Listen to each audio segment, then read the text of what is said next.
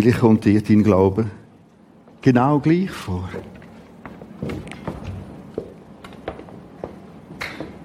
Und es gibt Leute, man könnte sagen, also, bei diesen Umständen verruppt der Glaube ganz bestimmt.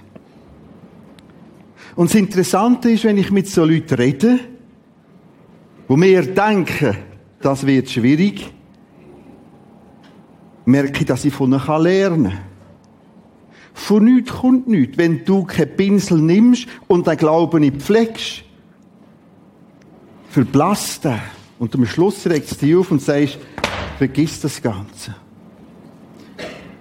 Und plötzlich gibt es Extremsituationen, wo der Glaube besonders gefordert ist.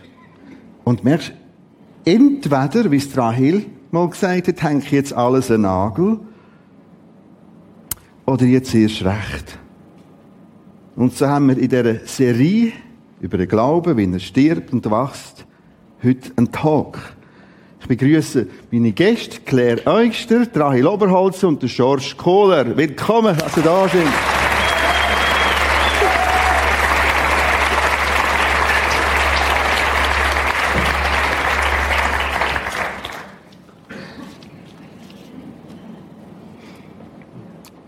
Rahel vor sieben Jahren.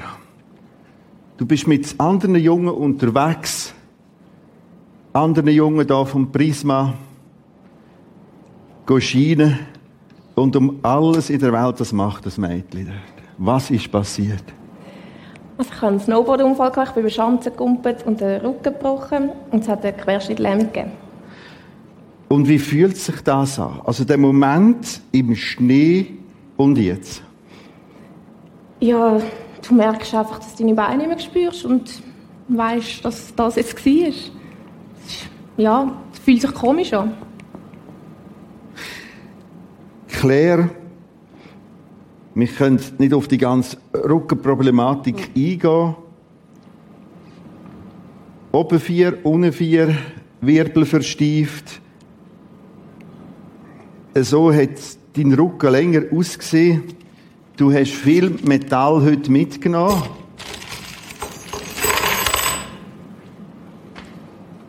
Also so hat man dich verschraubt. Das ist dein Rücken. Wie schläft man denn da? Nicht gut. Nein, es ist wirklich nicht gut. Es war auch keine gute Zeit. Aber ja, man muss schlafen. Man hat ein Loch in der Matratze innen. Mhm. Und es muss einfach gehen. Man hat einen Gips bis runter, einen schweren. Und es ist wirklich nicht angenehm. Man hat ziemlich viel Schmerzen. Dazu hast du noch drei kleine kind, Kinder ja. gehabt? Ja, in der ersten Klasse und Kindergarten. Ich habe Hilfe gebraucht natürlich. Ich konnte allein aufstehen, nichts. Sehr grosse Schmerzen. Drei, viermal der Doktor im Haus. Krankenschwester. Das war nicht lässig. Absolut nicht. Sie wissen, dass ich ab und zu als, das ist meine Aufgabe, auch ein bisschen provozieren. Ich könnte mit dem umgehen, meinen ganzen Abend verbracht. Ist der Mann nicht davon gelaufen? Der hat doch genug gehabt. Nein, absolut nicht. Uns hat das mehr gebunden. Ah ja? Ja. Warum denn? Ja, wir haben den Vater da oben. Wir sind rauf. Mhm. Das ist unser Gott, uns trägt. Wie würdest du das beschreiben? Der Werner sitzt da vorne in dieser Zeit. Und wie hat denn das näher zusammengebracht? Ja, er hat mich gewäscht, er hat mich gepflegt, er hat Kind geschaut, wenn er heimgekommen ist. Er ist voll, ich kann es nur so beschreiben, voller Liebe gewesen. Das heisst, Liebe hat er ganz eine neue Dimension ja. bekommen für euch. Viel näher. Ich meine, da kannst du ja im Bett nicht mehr so viel Nein. machen. Aber eben durch das hat es irgendwie gebunden. Und durch Jesus Christus, durch den Glauben, immer wieder neu anfangen, die Bibel, beten. Ich habe auch einen Pfarrer, gehabt, der unten gelebt hat, ein Reformierter, der viel raufgekommen ist, beten. Mhm. Und das war wunderschön. Gewesen. Und das hat mich getragen. Und ja, das hat einen Frieden gegeben. auch im Schmerz. Also jetzt kommen wir an das Geheimnis her, wo mich seit unserem vorletzten Samstag besonders nochmal prägt hat. Die Leute reden von dem. Es hat einen Frieden gegeben. Das ist Scheiße. Ja, ist auch jemand gewesen. Aha. Ja. Aber dann haben ihm es gesagt. Was hast du ihm denn gesagt? Es ist scheiße. Er darfst denn das? Ja. Warum? Ja, weil ich mit Gott rede, es ist ein Vater. Aha. Der Blick da oben nicht verlieren. Genau. Kurz zum Schorsch. Ich habe ja von deiner Frau noch ein Dokument bekommen. Ich weiß gar nicht, ob du das weißt, dass ich das bekommen habe. Da steht Verschiedenes. Mit elf Jahren lernte ich heimlich Autofahren. Der Schorsch ist ganz früh eine Art, ein aufständischer junger Bursch gesehen. Mit elf Jahren lernte ich heimlich Autofahren. Mit 13 machte es mir besonderen Spaß mit Vaters Amerikanerwagen auf einer Wiese. Was hast du um also gemacht mit dem Auto auf der Wiese? Schanze kommt. Also, und das war in der Schweiz gesehen, oder? Ja, ja. Ah.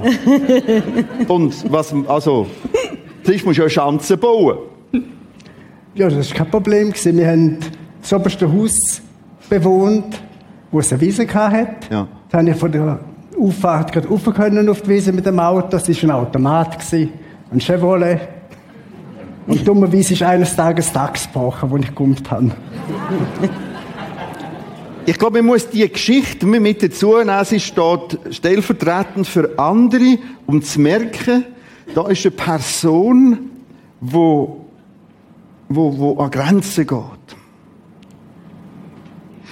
Die haben nachher einen Film drehen mit über Skiakrobatik.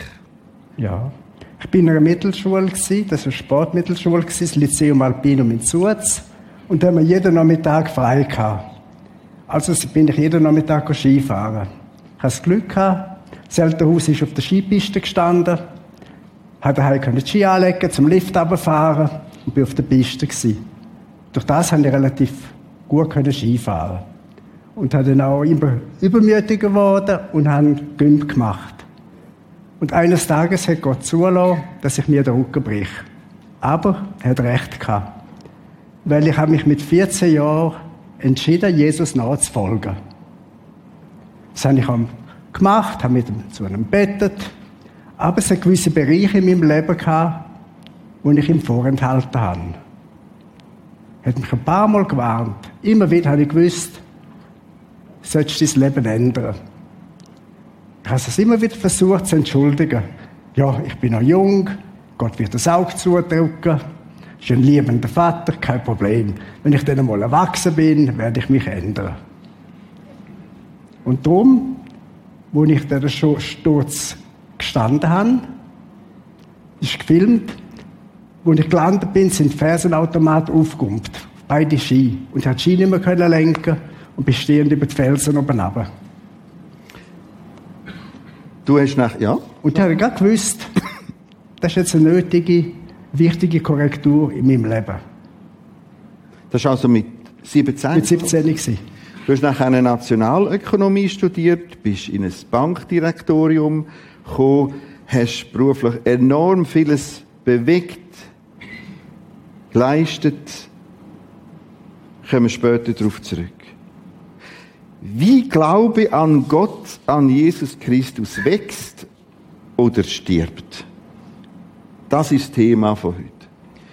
Claire, wenn ich mit dir über das rede, dann redest du vom Aufschauen auf Jesus. Mhm. Erzähl mir mehr, was heißt denn das? Das ist ein wichtiger Teil von deinem Glauben, Aufschauen auf Jesus. Was Ja. meinst du mit dem? Einfach mit ihm leben, tief leben. Und die Bibel lesen, also das Wort Gottes. Und ihm alles erzählen. Also eben, er ist mein Vater. Er, ist, er ist alles für mich. Und wo siehst du ihn denn, wenn du sagst, aufschauen? Er ist am Kreuz für mich. Er ist gestorben für mich, für meine Sünden. Also er hat viel mehr Schmerzen gehabt als ich. Und er ist ein liebender Vater. Das heißt, wenn du auf Jesus schaust, Dann ist er bei mir. ist er bei dir und du, du, du, du hörst das und siehst ihn in seinem Wort. In der seinem Bibel. Wort im Bibel, ja, im Lesen. Hm? Und dann merkst du, er hat eigentlich mehr Schmerzen gehabt als du. Viel mehr. Aber wie tröstet dich das? Du kannst du sagen, okay, als Gott kannst du jetzt das Schmerzhebeli abstellen. Ja, habe ich auch schon gedacht. Aber es ist eben nicht gegangen. Aber er ist gleich, er trägt mich. Wenn ich Festschmerzen habe, dann greife ich halt einmal ins Küsschen rein und sage, «Gell, Vater, dich kann ich heben, dir tut es nicht weh. Und dann fühle ich nach vielleicht fünf Minuten, wenn Tränen laufen, nach fünf Minuten, also, äh, ich kann das nicht beschreiben, wunderbare Liebe. Er trägt, und dann laufen Tränen ab, weil das so etwas Erfülltes drinnen ist. Der Schmerz bisschen weg und es ist einfach, du spürst Gott in dir. Also, eben der Vater in dir, innen, die Liebe, wie er dich trägt. Er treibt mich im Schmerz. Und das ist ein wunderschönes Gefühl. Im Schmerz innen. Aber du hast dann natürlich weniger Schmerzen, weil du ja viel mehr dran denkst. Ja, seine grosse Liebe, die er zu uns hat, zu jedem Einzelnen drinnen. Was bedeutet für dich Himmel? Eine neue Liebe? Wunderschön. Auf das freue ich mich. Man muss wissen, Claire hat auch jetzt eine Pumpe da drin. Vielleicht kannst du zu dem kurz etwas sagen. Ich habe eine Schmerzpumpe in mir drin, wo Schläuche in reingehen. Ist äh, etwa so groß, ich weiß nicht, nein, hat sie glaube ich Ja, nicht mal, da. Also ich habe eine grössere Oh, wieder. mal, die haben wir auch noch da. Das ist nicht die, die die jetzt... Nein, ich habe eine grössere. Noch grösser. Und das ist eine Morphiumpumpe. Es hat nochmal etwas drin, aber ich weiss, ein Betäubungsmittel oder ein Narkosemittel, ich weiß nicht mehr genau, wie es heisst. Und das geht automatisch ab. Also ich muss nichts machen, ich muss einfach immer wieder füllen gehen ins Spital, also in die Schmerzklinik in die Uni. Und dort werde ich immer wieder angeschaut, kontrolliert, wie es mit den Schmerzen geht. Ich habe noch andere Schmerzmittel. Also das langt nicht. Was bedeutet Medizin für dich? Dass ihr da die Doktor, die so Sachen machen. Ja, die haben mich am Anfang genervt. Und plötzlich hast du aber gemerkt, hey, Ich brauche es, aber ich brauche eher mehr mit der Medizin. Das ist wichtiger. Aber es braucht beides. eben Gott hilft dir durch die Medizin. Ja. Als Ei Ja. Und Hilfe. ich sage den Ärzten auch. Was sagst du? Äh, eben, ich sage ihnen, dass ich mit Gott lebe, dass das mein als Sie, also durch Jesus Christus, also ich sage Ihnen auch, dass der Heilige Geist Ihnen das Rechte gibt, zu mir zu gehen. Am Anfang hatte ich Angst. Vor was? Ja, um das zu sagen. Das, wo ich noch jünger war, heiße jetzt 30 Jahre lang. Und ja, da bin ich noch viel jünger gewesen und jetzt habe ich kein Problem mehr, um denen das zu sagen. Jetzt ist ein Mensch wie ich auch. Und ich habe kein Problem damit. Merci zu der Rahel. Du redest heute gern von Gnade. Trotzdem staunen über Gnade Gottes. Erzähl mir, was du meinst. Was ist die Gnade Gottes oder die Gnade von Jesus Christus für dich? Ich muss da vielleicht zuerst ein bisschen ausholen, um die Frage zu beantworten. Also ich bin schon als kleines Mädchen habe ich mich für Jesus entschieden und ja, eigentlich mein Leben mit Jesus gelebt. Und wo dann der Unfall passiert ist, dann ist es eigentlich so ein bisschen wie ein Wendepunkt in meinem Leben. Es ist dann der Moment, wo ich im Schnee gelegen bin und ich sofort gewusst habe, was los ist, ist dann wie, ich, dass Jesus zu mir gesagt hat, Jesus heilt. Und bevor ich in Panik verfallen oder irgendwie die Welt zusammenstürzen kann, habe ich einfach das gehört und einen, so einen übernatürlichen, tiefen Frieden im Herz gehabt. Und das ist etwas, das kannst du nicht produzieren. Wenn du in so einer Situation bist, dann kannst du nicht sagen, ich freue mich jetzt und bin friedvoll. Das ist wirklich übernatürlich gewesen. Und das hat dann einfach angehebt und das hat mich dann dazu auf den Weg gebracht, um mich mit Heilung auseinanderzusetzen. Ich habe dann in der Bibel geschaut, was die Bibel über Heilung sagt und wirklich mir auf den Weg begangen und ähm, gesagt, mal, ich glaube, dass Jesus heilt und ähm, das ist auch meine Überzeugung. Ich glaube, dass ich wieder laufe. Und so hat eigentlich das dann angefangen. Und eben, es gibt dann immer herausfordernde Situationen oder eben auf der einen Seite siehst du, ja, Rollstuhl nicht laufen und auf der anderen Seite das. Und das ist das, glaube ich, wo, wo ich dann wo ich mal zu dem Punkt gekommen bin und ich gesagt habe, ja, entweder hänge ich jetzt alles an den Nagel oder ich entscheide mich für Jesus und gehe weiter. Und ich bin wirklich an dem Punkt, ich habe mir das überlegt und ich habe dann gemerkt, ich kann das nicht, weil ich, ich kann nicht den Glauben an den Nagel hängen, weil Jesus in mir, das ist, das ist mein Leben, das ist, das ist meine Basis, das ist meine, meine Grundlage. Und, und das ist, glaube ich, die Gnade. Ich kann, Gnade ist Jesus. Jesus ist Gnade. Gnade ist eine Person. Und wenn du in diesen Situationen bist, wo du dann siehst, okay, da ist die Scheißsituation und dann hättest du das, wo Jesus ein Versprechen gibt, dann ist es an mir, zu sagen, wem los ich zu und wem glaube ich. Du hast auf der einen Seite das, was du siehst, und auf der anderen Seite hast du die Bibel. Ich bin absolut davon überzeugt, dass die Bibel die Wahrheit ist. Und dann bin ich gefordert, um eine Entscheidung zu treffen und zu sagen, okay, es sieht zwar so aus, aber ich glaube die Wahrheit. Und Gnade ist für mich, Jesus ist ans Kreuz gegangen, hat sein Leben für mich hingegeben, er hat sich Wunder schlagen lassen, damit ich gesund sein kann, er hat sein Blut vergossen, damit ich Vergebung habe für meine Sünden und ewig darf mit ihm im Himmel sein. Und das ist Gnade. Ich, ich kenne niemanden, der bereit wäre, sein Leben hinzugeben für mich und alles zu tun. Das ist das Werk von Jesus am Kreuz. Ist vollkommen, es ist, beinhaltet alles und Gnade heisst, dass ich mich auf das verlasse, was er gemacht hat. Es kommt nicht darauf an, was ich kann oder was ich nicht kann oder was ich mache oder nicht mache. Es geht alles nur darum, was Jesus gemacht hat. Es geht darum, wer ist er, was kann er. Und ich bin mir sehr wohl bewusst, dass ich es nicht kann. Und darum sage ich, ich kann es nicht, aber du, Jesus, kannst es. Aber länger bist du ja noch in dem Modus gesehen, wenn man richtig betet und richtig glaubt, dann könnte man jetzt das gerade schnell machen mit dem aus dem Rollstuhl. Und das ist wieder das Entdecken von Gnade. Erzähl mir über, über das Leben an dieser Grenze. Glaub, dann wirst gesund. Du bist dran. Ja, es ist, es ist eine Herausforderung. Ich glaube, Glauben ist manchmal eine Gratwanderung, dass du auf dem schmalen Grat bist und auf der einen Seite hast du das Vertrauen auf Jesus und auf der anderen Seite hast du, was kann ich jetzt machen und was kann ich machen, damit es funktioniert.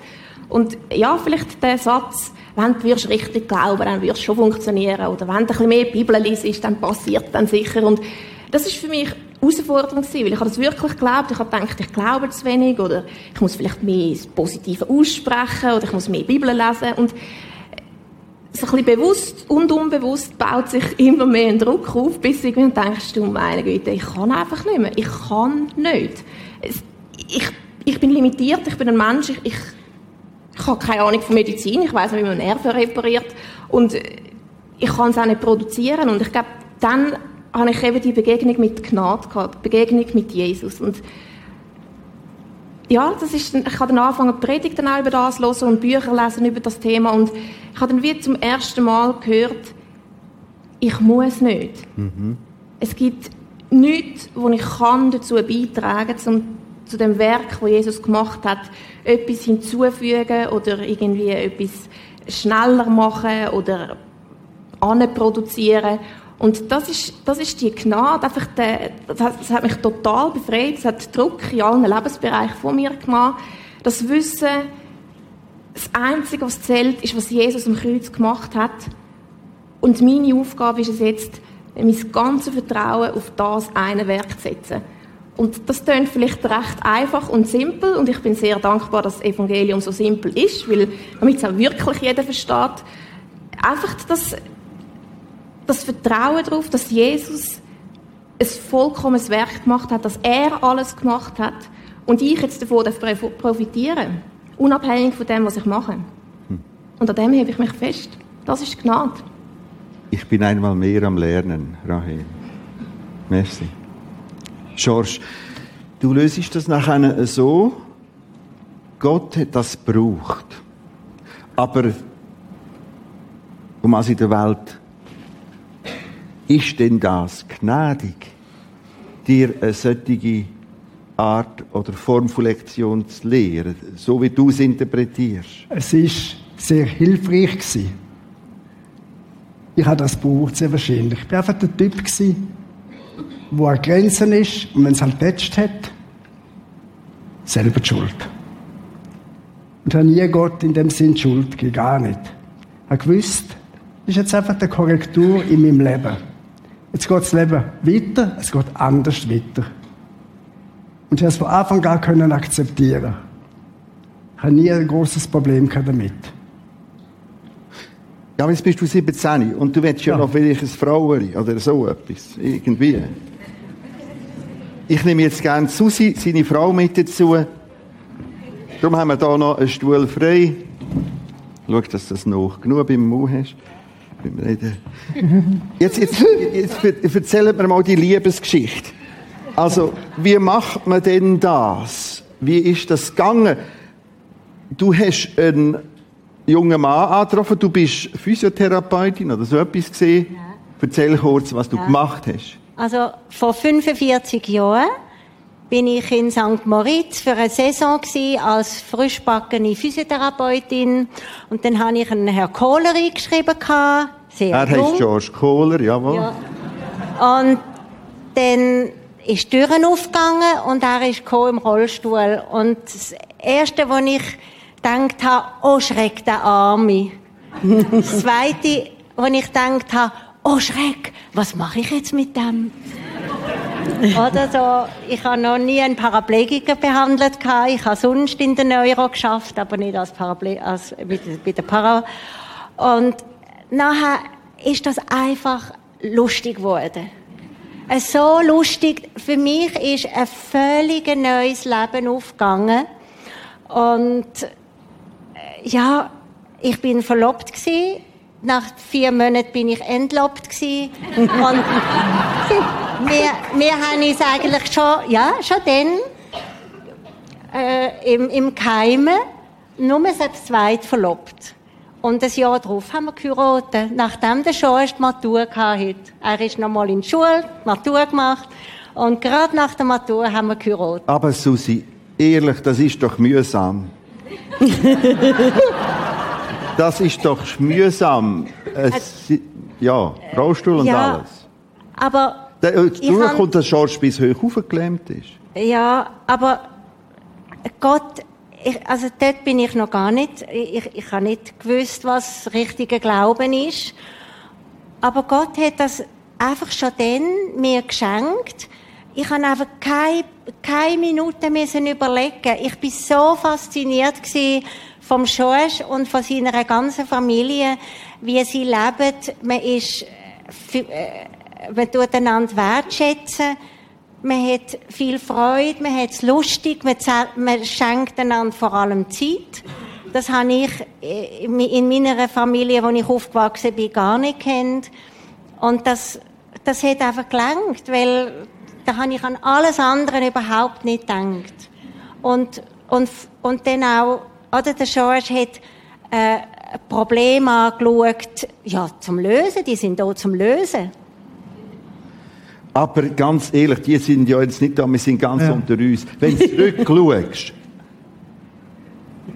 das ist ein bisschen frech jetzt, wenn du zurückschaust, bereust du es nicht manchmal?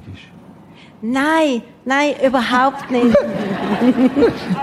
nein, weil wir haben in jungen Jahren, wir haben es aber immer, immer schön gehabt. Wir haben einen Haufen Blödsinn miteinander weitermachen, aber im Rahmen. es, ist, es ist einfach immer, immer super gewesen. Und was einfach noch ganz, ganz etwas Spezielles war, ist, weil im ersten Ehejahr haben wir dann wirklich beide mit dem ganzen Herz zum Glauben gefunden. Ich hatte zwar furchtbar Angst gehabt, aber Gott hat mich einfach gelüpft. Und ich habe gesagt, ja. Und dann ist es wirklich fröhlich und freudig geworden. Und wir haben so viele wunderbare Christen auch dürfen kennenlernen auf unserer Lebensreise.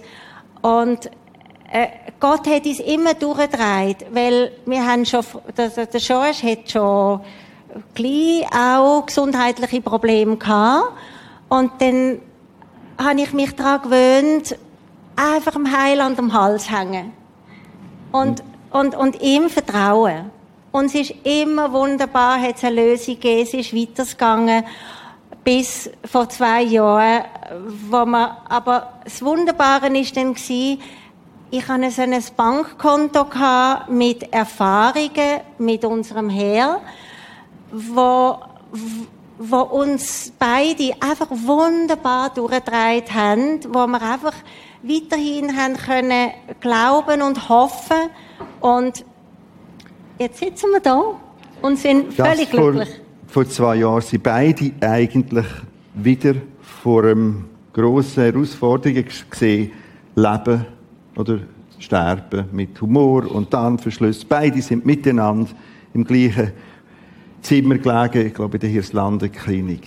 Wir nehmen die zweite Runde zu der Frage, wie dein Glaube wächst trotz Frust und Rückschlägen. Und ich werde jetzt das nochmal fokussiert dafür haben, weil ich lerne im Zusammensein mit euch, dir macht gewisse Sachen bewusster. Und das finde ich ganz interessant. Rahel, nochmal zurück zu dem Entscheiden. Ich merke, so wie du das sagst, sagt mir das praktisch sonst niemand. Aber es ist extrem Bibel noch. Ich kann mich bewusster so und so entscheiden. Wie startest denn du die Tag? Da wird irgendwie aufgestanden und irgendwie Toilette gemacht und irgendwie duschen und dann sagst du, so und jetzt entscheidest du dich. Oder was, schildern wir das? Ich will mehr wissen und lernen von dem bewusster Entscheiden. Ich glaube, es ist eine Entscheidung, die du immer wieder triffst. Es ist, du bist konstant mit Herausforderungen konfrontiert. Zum Beispiel, was für Herausforderungen? Zum Beispiel, dass du halt nicht laufen kannst oder dass du noch jemand ankommst und da hat es halt eine Schwelle und ja, Schwellen sind nicht so toll und äh, ja, einfach das, manchmal kleinere Sachen, manchmal größere Sachen und manchmal nur schon deine Gefühlswelt, weil dann manchmal denkst, das ist einfach scheiße. Und ähm, ich glaube, die Momente gibt es, aber ich glaube, dann ist es eben wichtig, dass du dich entscheidest. Und ich glaube, das ist etwas, was ich kann. Ich kann mich entscheiden, ob ich jetzt äh, diesen Gefühl, wo man sagen, alles ist scheiße und schau dich nur an und was glaubst du überhaupt und vergiss es doch einfach, mhm. nachgehst und dann immer weiter in die Abwärtsspirale kommst, bis irgendwann also wirklich tief, tief, tief am Boden unten bist. Und dort bin ich auch gewesen, und dort würde ich nie mehr an. Oder, dass du sagst, ja, es ist scheiße, ja, es ist nicht lustig und ich weiß jetzt auch nicht gerade, wieso das so ist und ich verstehe es auch nicht. Aber es gibt eine andere Realität.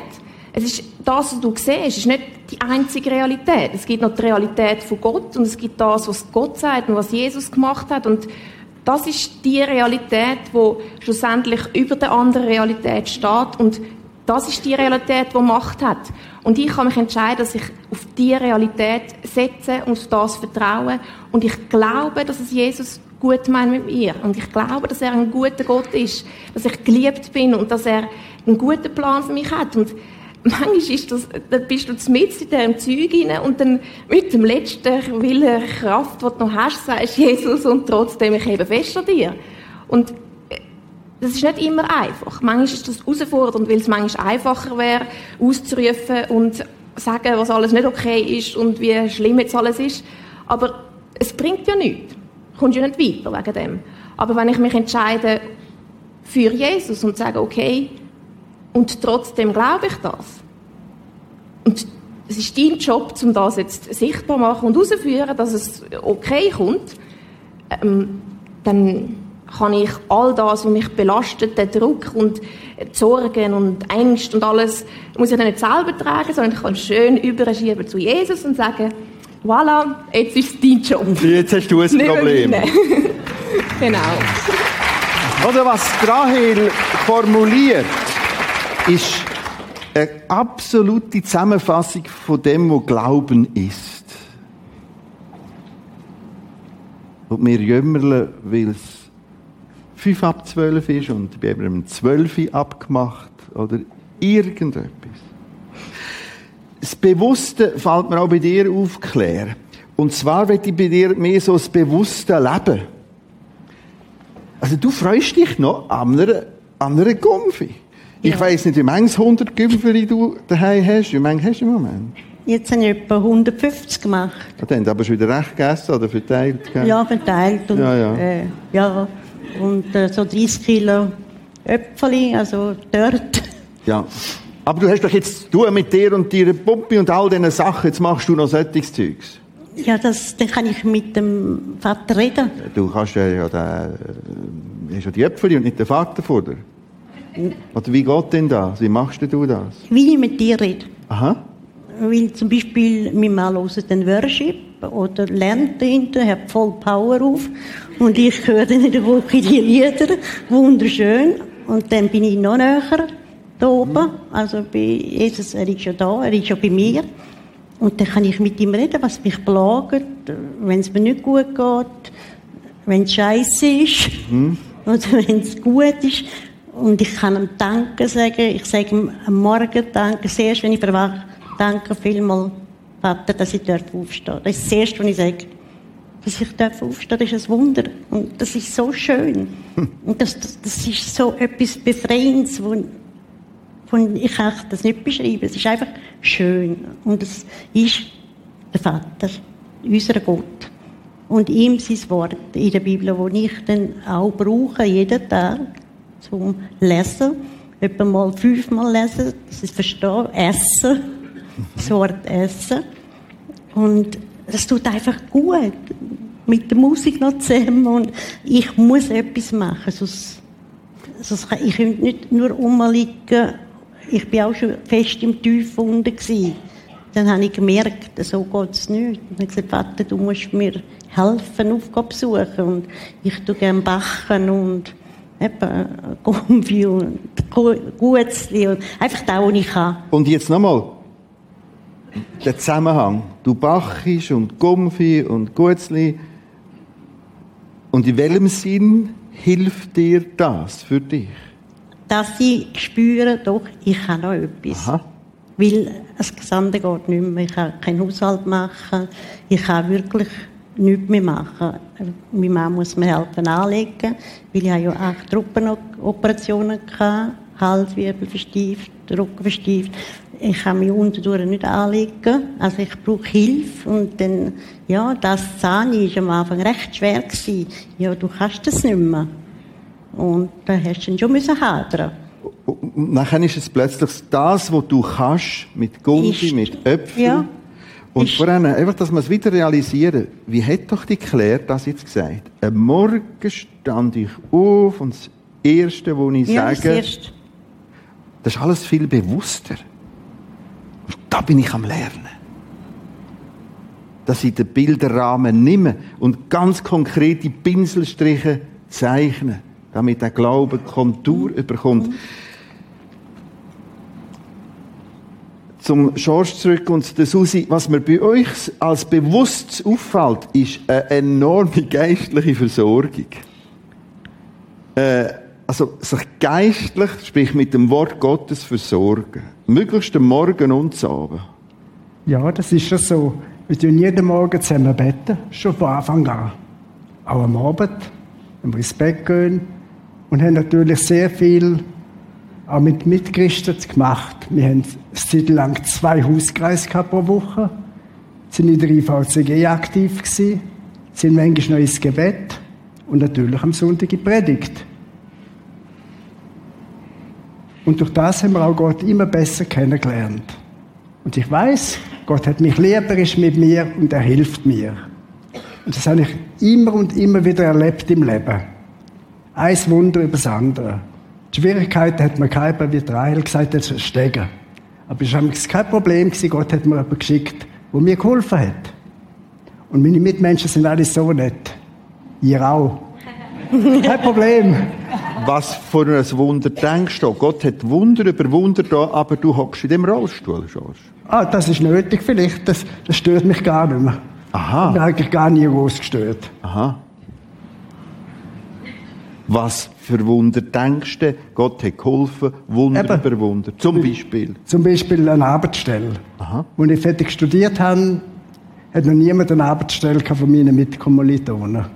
Da kommt ein Professor zu mir und sagt, Ihnen habe ich einen guten Job. Hat zwar keine Toilette gehabt damals in, de, in dem Geschäft, habe immer heim müssen über den Mittag und habe recht, zum Teil recht Qualen gelitten. Aber trotzdem ein guter Job. Und es ist dann immer wieder besser geworden. Aber die ganze Umwelt ist uns sehr wohlgesinnt gewesen. Auch die Wohnsituation und alles. Also ich merke bei euch zwei, immer wenn ich mit euch zusammen bin oder mich näher austausche, da ist so eine konstante Zufriedenheit. Es gibt Momente gegeben, wo ich denke, was ist da gespielt? Ist das echt? Und heute merke ich, das ist enorm verwurzelt im Wort Gottes. Wie versorgt ihr euch? Wie würdest du das beschreiben, Susi? Ja, ähm, gerade die, die Zeit, wo der George im Spital war und eigentlich keine Chance hatte zum Überleben. Ich bin jeden Morgen dann ins Hirslande gefahren und da habe ich einfach müssen, äh, dann habe ich ein Disc noch von, von alten Predigten vom Prisma. Ich habe Loblieder äh, laufen lassen. Ich habe einfach fest, fest immer etwas eigentlich von Gottes Wort müssen hören. Zuerst bin ich noch laufen mit dem Hund im Wald und, und, und hat gekämpft mit dem, mit, mit Jesus, weil ich ihm gesagt habe, ich kann nicht ohne George leben, ich brauche ihn. Und nach einer Woche bin ich so müde und kaputt gewesen, dass ich gesagt habe, Gott, dein Wille geschieht. Und dann ist es aufwärts gegangen, im George. Das ist jetzt Aber- das Erleben vor zwei Jahren, wo der beide in der Hirslanden-Klinik schlussendlich waren. Ja, und nachher bin ich dann auch dazugekommen. Und dann noch einfach, äh, noch schnell. Wir haben's, also trotz der, äh, der ganzen Situation, wir haben so oft einfach lustig gehabt.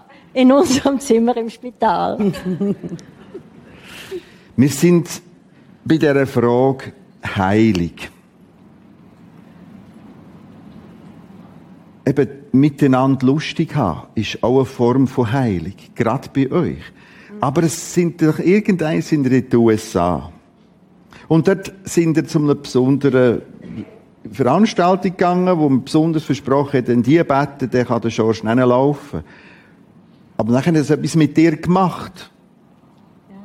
Vor allem mit mir. Im George ist das nicht so etwas angegangen. Aber immer wieder sind wir, also, wo wir noch jung sind, drei, vier Mal mit so Heiligsgottesdienst und so in, äh, dran angekommen. Und dann habe ich einfach auch probiert, mit all meinen Zellen, mit allem einfach probieren zu glauben, dass der George geheilt wird. Weil ich habe gefunden, es war sehr schön, super und vor allem, denn wenn wir von Amerika, von unserer Reise zurückkamen in, in, in die Schweiz und dann wir und, und unsere Familie, unsere Bekannten sehen, dass der George läuft, dann müssen doch die alle unbedingt auch zum Glauben kommen. und der George, der hat gerade gesagt, oh ja, nach 14 Tagen haben sie das gerade schon wieder vergessen. Ihm ist das klar gewesen. Und mir hat es dann Mühe gemacht, aber so zwei, drei Tage hat es mir gestunken, den Rollstuhl ins Auto reinzuladen. Aber nachher ist dann alles wieder tipptopp gegangen. Und ich bin völlig zufrieden gewesen, auch wenn es so weitergegangen ist. Heilung, Teilheilung. Ich denke bei dir zurück. Nach lang eingekapselt gsi in einem Gips und liegen und nachher ein Laufen. Erzähl, was ist dort passiert? Wie hast du das erlebt? Ein Wunder. Ich bin dann ins Paraplegikerzentrum gekommen. Und dort, äh, Ich laut reden, das kann ich ah, sagen. äh, und dann äh, haben sie mir Morphiumpumpe eingebaut. Mal das Kurset weg. Ich hatte natürlich Therapie. Gehabt. Und ich konnte auf den ersten Tag laufen. Und das ist, das, jeder hat gesagt, das gibt es einfach nicht. Weil ich ja keine Muskulatur mehr gehabt, also null. Also mal von da bis da. Und die Beine sind sowieso schwach gewesen. Und ich konnte laufen. Ohne Korsett, ohne Gips, ohne irgendetwas. Ich habe vielleicht noch etwa mal eine Bandage müssen anlegen, dass ich nicht so schief daherkomme. Aber das war Gott. Das ist so voller Gnade und Liebe. Also einfach das Wunder, dass auch die Teilheilung, Teilhilfe gibt. Ja. Rahel, würdest du das formulieren, so im Bereich Können glauben oder äh, Heilung im Denken und berechtigt, absolut berechtigt, erwartest du auch noch ein Laufwunder.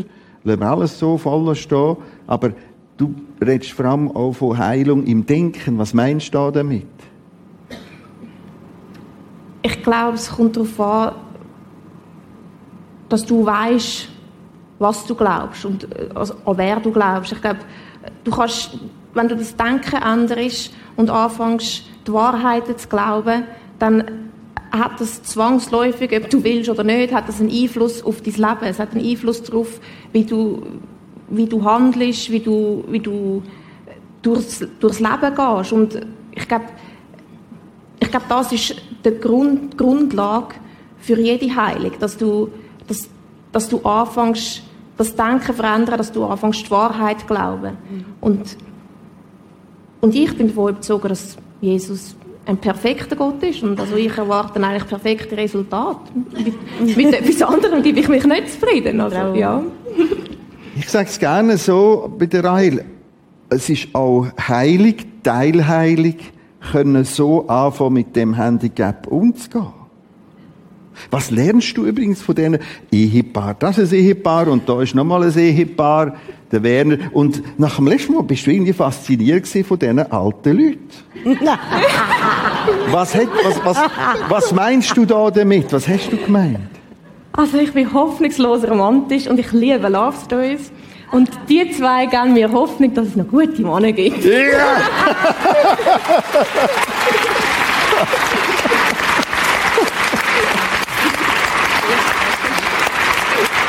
Äh, bevor wir in eine Schlussrunde kommen mit ein paar Bibeltexten, äh, einfach wie mit euch umgehen. Und da gibt es so Episoden, wie es eher nicht allzu empfehlenswert ist. George, du bist im Nadelstreifenanzug, im Bankdirektorium, der haben ein Meeting. Was ist dort passiert? Ich bin mit meinen Gartenmitarbeitern zum Mittagessen in ein Restaurant.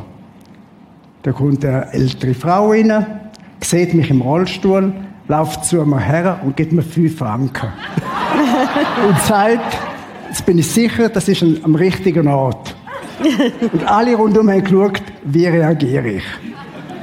Ich habe mich ganz, ganz herzlich bedankt und habe ihr einen schönen Tag gewünscht und gesagt, dass ich sehr nett. Rahel, du hast eine Begegnung in einem Lift, rund um einen Lift. Erzähl das. Wir wollen lernen. Also, es gibt manchmal schon lustige Episoden. Manchmal kommst du zu einem Lift und alle Leute stürzen sich richtig raus und dann denkst du okay, es hat ja genug Platz, aber du, wenn ich gerne laufe, machen die das. Aber das Lustige ist mal ich, bin, ich arbeite im Finanzbereich und ich habe auf den Lift gewartet und dann so ein bisschen, der Lift ist dann gekommen und jemand anderes ist auch eingestiegen und dann ist der Keib einfach nie abgefahren, irgendwie wieder irgendwie Hin und Her. Und der andere, hast du gemerkt, hat sich langsam ein bisschen unwohl gefühlt mit mir im gleichen Lift. Und dann sagt er zu mir, ja, wenigstens kannst du sitzen. Und dann...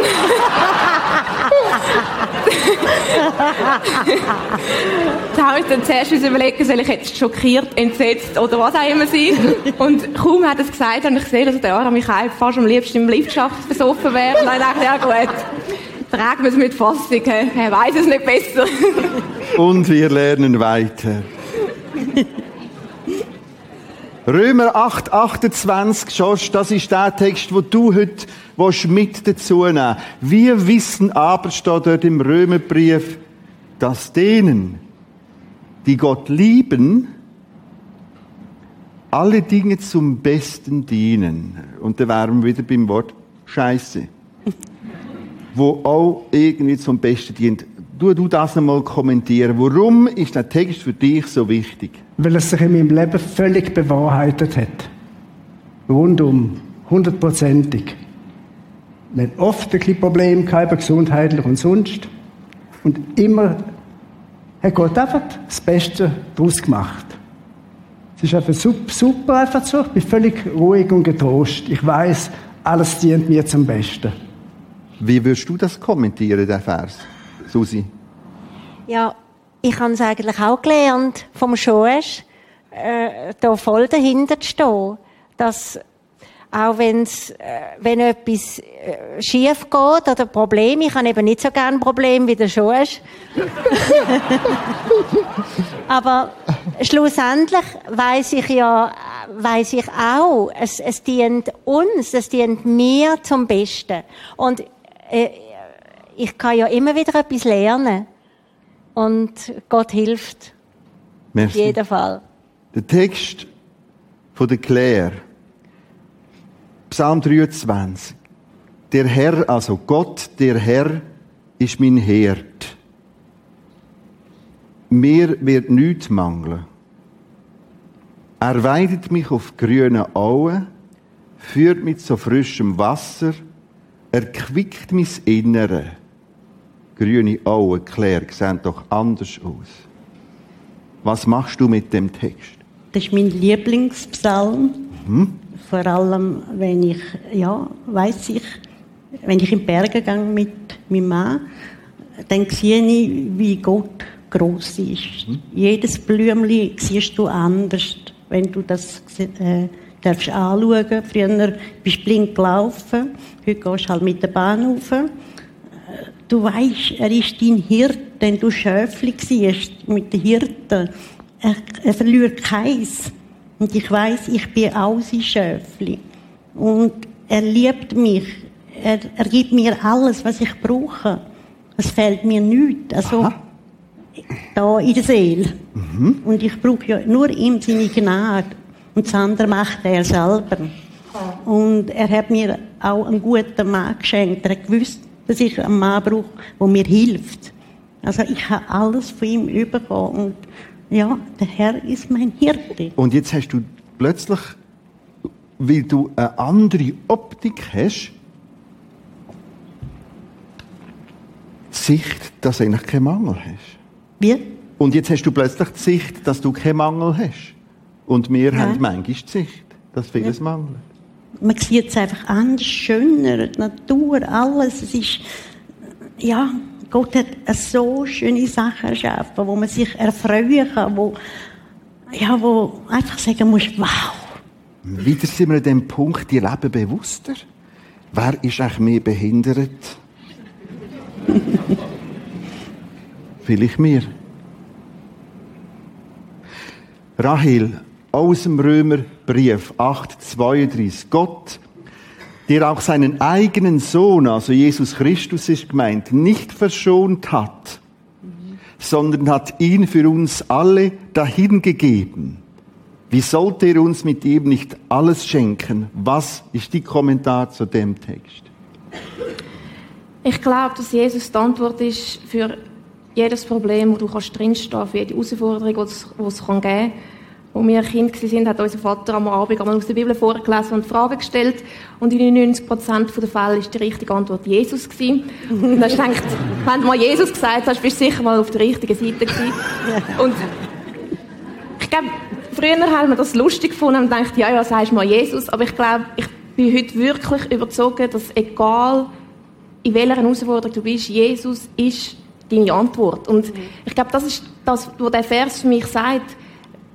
Gott, der Vater, hat seinen geliebten Sohn für dich und mich hingegeben. Er hat sein aller, allerliebste geopfert. Wie sollte er dir noch irgendetwas vorenthalten? Und ich glaube, das ist das, was ich aus dem Vers nehme. Mit Jesus habe ich alles. Mit Jesus, äh, wenn du Heilig brauchst, dann ist Jesus deine Heilig. Wenn du Wiederherstellung für deine Beziehungen brauchst, dann ist Jesus deine Wiederherstellung. Wenn du finanzielle Versorgung brauchst, dann ist Jesus der, der dir finanzielle Versorgung gibt. Und es gibt kein Problem, wo Jesus sagt, oh boy, was machen wir bloß? Also, äh, es gibt's nicht. Jesus Nein. ist deine Antwort. Und das ist das, ist das was ich Ja. aus dem rausnehme.